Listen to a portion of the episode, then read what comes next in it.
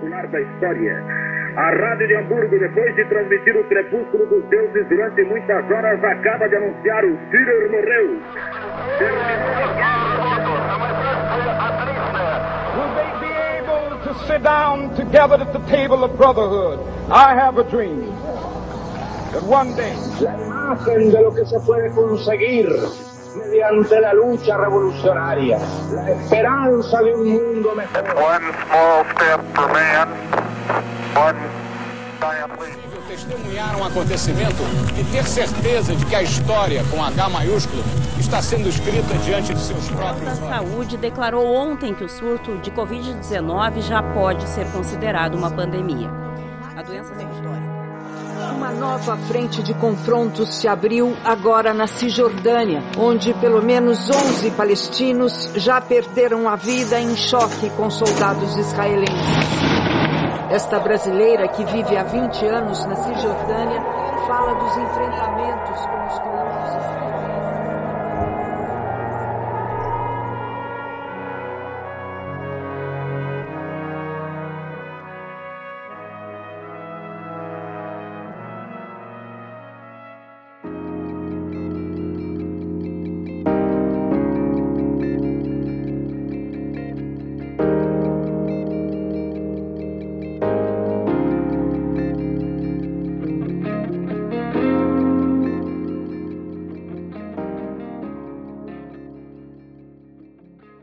Um, dois, três, testando. Bem-vindos a mais um Sexta Internacional. Na verdade, bem-vindos ao primeiro Sexta Internacional. É, aqui é a Camila. Hoje a gente vai falar um pouquinho sobre o que está acontecendo no Afeganistão.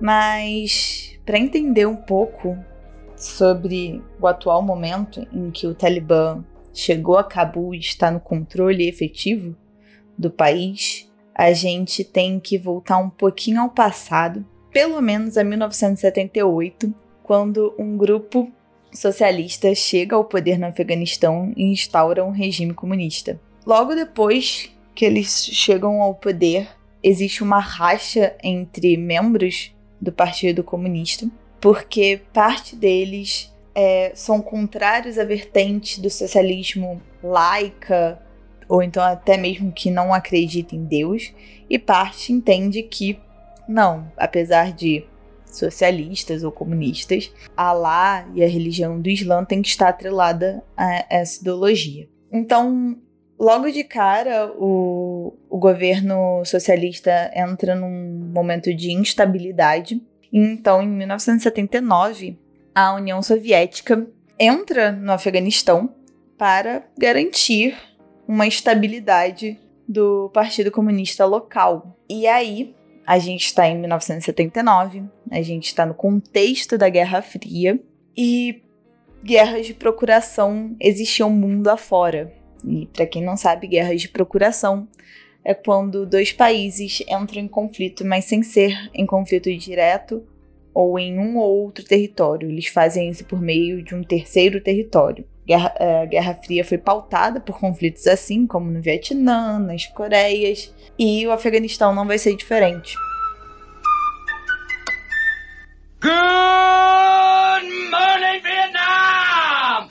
Os Estados Unidos é, não vai efetivamente enviar tropas para o Afeganistão, mas eles vão financiar belicamente grupos contrários ao Partido Comunista no poder afegão, principalmente um grupo é, de rebeldes que existiam ali na fronteira com o Paquistão, chamado os Mujahidins. E os Mujahidins, extremamente religiosos, vão combater numa, numa guerra que durou 10 anos é, a União Soviética.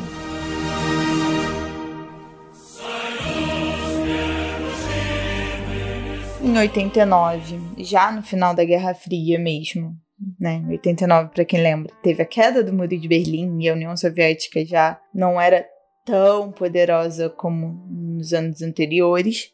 Perde esse conflito, sai do Afeganistão e parte dos Mujahidins vão se tornar um grupo bem conhecido, bem falado, chamado Talibã.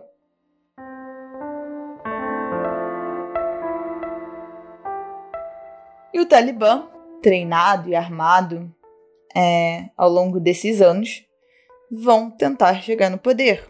E eles vão conseguir. Em 1996, o Talibã efetivamente assume o controle do Afeganistão e governa de 96 a 2001. Uh, e aí, entrando, falando um pouquinho sobre o Talibã, o Talibã é um grupo que tem, tem uma leitura extremamente literal do Corão, da Sharia, são leis teoricamente políticas, mas atreladas às, às palavras do profeta Muhammad.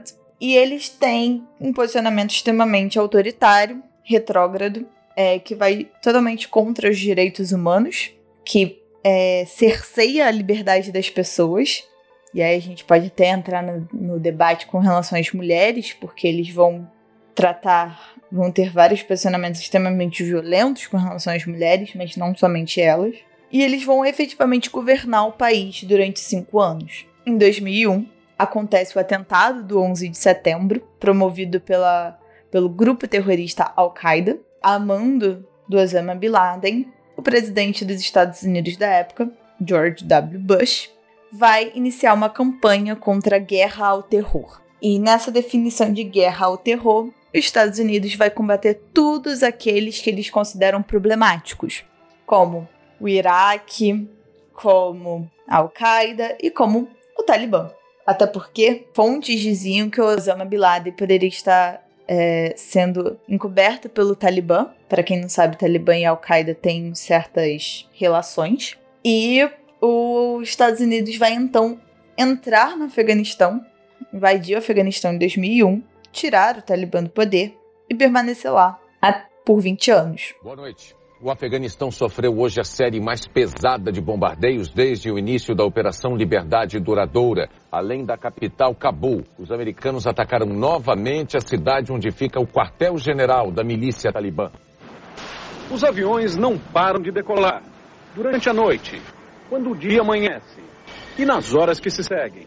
Como o secretário da Defesa americano havia avisado, o ataque agora acontece. Nesse momento, é importante lembrar que existe toda a fala do problemática dos Estados Unidos levar a democracia para o Afeganistão, para os países, né?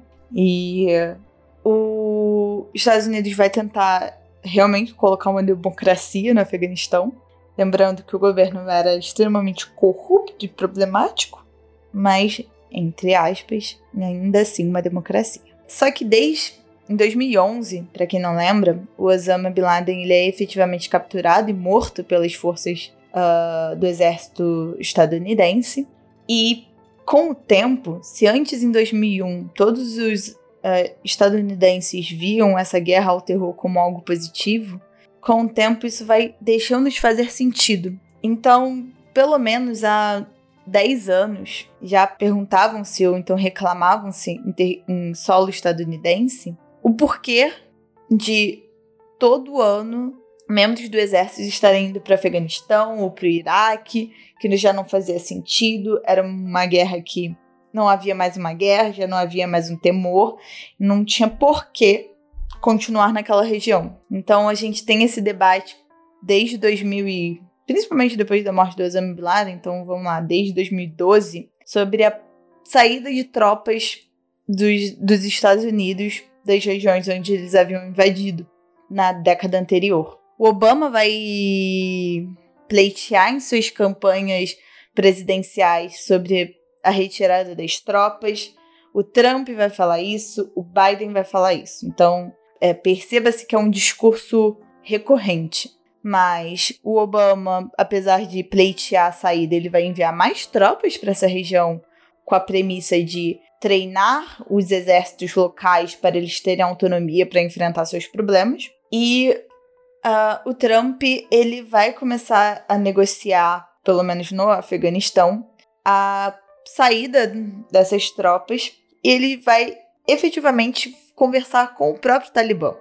E aí, um disclaimer muito importante é que o Talibã, apesar de ter saído do poder em 2001, não é que ele deixa de existir. Ele continua exercendo grande poder e influência nas províncias rurais do Afeganistão. O grupo Talibã ele continua ali sempre à espreita. E o Trump vai negociar com o Talibã, pedindo para que o grupo não tome atitudes radicais ou violentas. E então vai ter esse momento de conversa em 2019. E o Biden, é, depois que ele assume, ele efetivamente em abril, fala sobre a retirada das tropas do Afeganistão. Dos Estados Unidos, Joe Biden anunciou hoje que a retirada total das tropas americanas do Afeganistão vai acontecer até o dia 31 de agosto. O prazo original anunciado pela Casa Branca em abril era até 11 de setembro. Vamos ao vivo, então. Lembrando que já não existia um número tão grande de tropas lá, mas ainda assim era bases dos Estados Unidos, existia o poder quase que psicológico, por assim dizer, de que, bom, se, se o Talibã entra em conflito com essas tropas, os Estados Unidos vão enviar mais gente para lá. Então, mesmo que não, havia, não houvessem conflitos diretos, existia esse poder subjetivo com a premissa dos Estados Unidos lá. E o Biden ele vai anunciar saídas em abril. Em maio, efetivamente, as tropas vão começar a sair. E o Biden ele fala que todas as tropas vão sair até o 11 de setembro, marcando 20 anos do, do atentado. Só que em agosto começa a sair a maior quantidade de pessoas e o, o Talibã aproveita esse momento para começar a agir e começa a conquistar diversas províncias por todo o Afeganistão. Só que a forma como isso acontece é de forma muito rápida. É... O Talibã ele, assim como os Estados Unidos, ele exerce um. um ele tem esse poder é, subjetivo. O próprio exército afegão não acaba não querendo lutar contra o Talibã pelo medo de morrer, por não acreditar que eles tenham efetivamente força contra o Talibã. E o Talibã é extremamente bem treinado. O Talibã tá aí há 20, mais de 20 anos, quase 40 anos com poder bélico, com treinamento, com manutenção do seu poder, seja em, em zonas menos influentes, e em questões de dias, se eu não me engano, em 10 dias ele já, ter, ele já tinha conquistado as três principais províncias afegãs, tirando Cabul, que é a capital, ele, no último fim de semana do domingo, é, ele vai cercar Cabul. No domingo, dia 8, ele já vai ter cercado Cabul. E ele efetivamente domina a região. Conquista Cabul. O presidente do Afeganistão, durante essas conquistas das províncias, pouco se manifesta, o governo não se manifesta, e quando Cabul é cercada, fala, ele conversa com o Talibã numa tentativa de transição de governo é, da forma mais tranquila possível e foge do país. O telefonou para as forças de segurança nacional neste domingo e divulgou um vídeo instruindo seus oficiais a manter a segurança e estabelecer contato direto com as comunidades do país. As imagens foram vinculadas horas antes, veiculadas, aliás, horas antes de uma agência de notícia local divulgar que o presidente havia deixado o país. As primeiras informações são de que ele estava indo para o Tajiquistão. E a população afegã fica desamparada. A forma como o Talibã conquistou o Afeganistão agora em 2021 foi rápida, foi efetiva e foi uma derrota para a civilização afegã para a população afegã. O contexto que a gente se encontra agora é bem preocupante, porque as possibilidades são, eu diria, de uma coalizão internacional, seja ou não, com a participação dos Estados Unidos, já que o Biden lavou completamente as mãos e falou: isso não é problema nosso. É, se eles não estão dispostos a lutar, os Estados Unidos não deveria. Então é isso. Não, não me arrependo, fiz certo e devia ter feito antes. Então, talvez uma coalizão internacional sem os Estados Unidos, a ONU já fala de conversar sobre isso. Ou então, os estados internacionais, os estados, né, os países, tentarem conversar com o Talibã, como a China vem fazendo, para tentar ver a possibilidade de reconhecer eles como um, um governo legítimo e terminar assim. Nos dois casos, quem, quem vai acabar sofrendo com isso são os civis afegãos. Então não temos um cenário num futuro próximo muito promissor.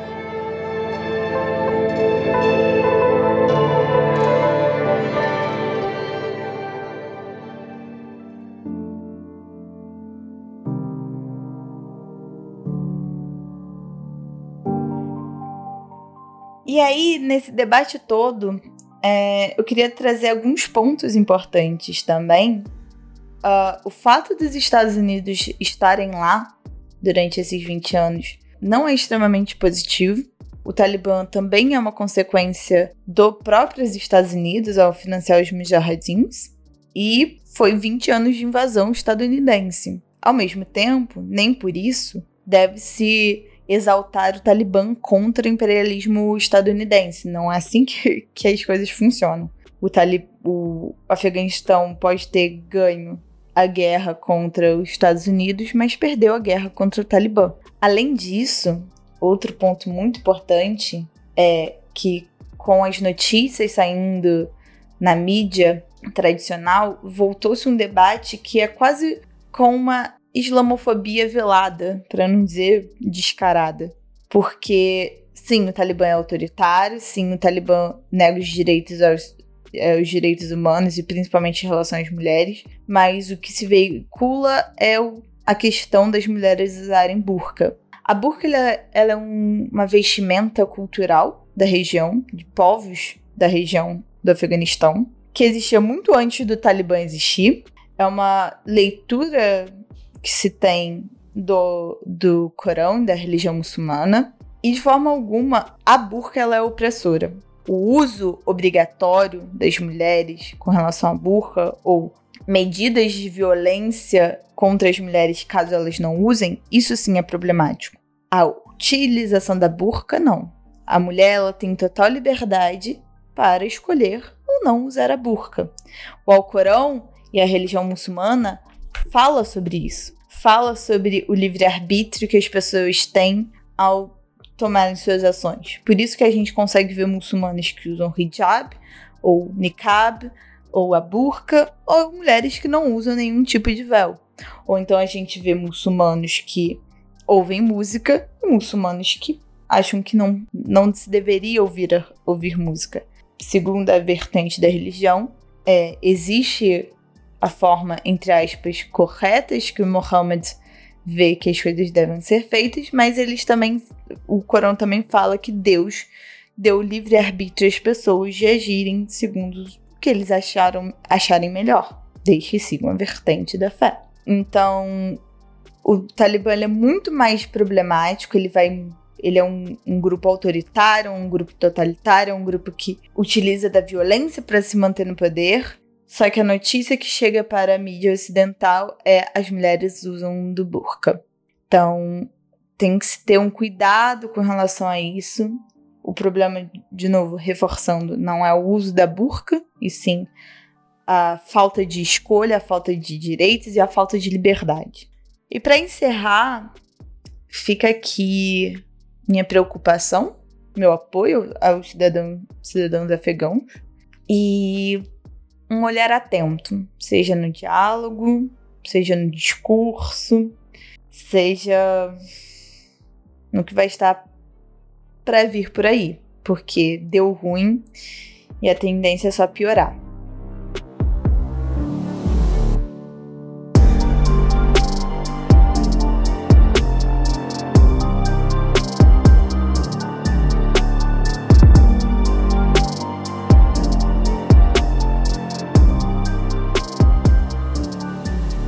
Eu espero que vocês tenham gostado desse podcast. Ele é, eu tentei trazer mais ou menos o que está acontecendo agora, mas o debate do o debate do, do Afeganistão ele é bem maior, bem mais extenso. A história do Afeganistão é bem maior do que isso, mas eu quis pintar para vocês o cenário, o contexto mais recente, o contexto mais contemporâneo. E se você gostou desse podcast, co comenta, é, converse com a gente. É, esse é o primeiro Sexta Internacional oficial. E para a gente continuar produzindo mais e melhores conteúdos para vocês, vocês podem me ajudar financiando o Clio. tem, existem três maneiras para financiar o Clio. A primeira é por meio do Catarse, entrando em catarse.me barra Clio escolhendo uma faixa de preço a partir de R$ reais. O segundo é pelo PicPay, e aí é só você procurar o Pic, é só ir no PicPay e procurar por arroba Clio História e Literatura e doar o quanto vocês puderem, quiserem. E o terceiro é pelo Pix, através do nosso e-mail, cliohistorialiteratura.gmail.com. Você pode também comprar livros na livraria da Musa e as nossas camisetas na Vandam. O link vai estar na descrição. E foi isso, galera. Espero que vocês tenham gostado e nos vemos por aí no mais um Sexta Internacional.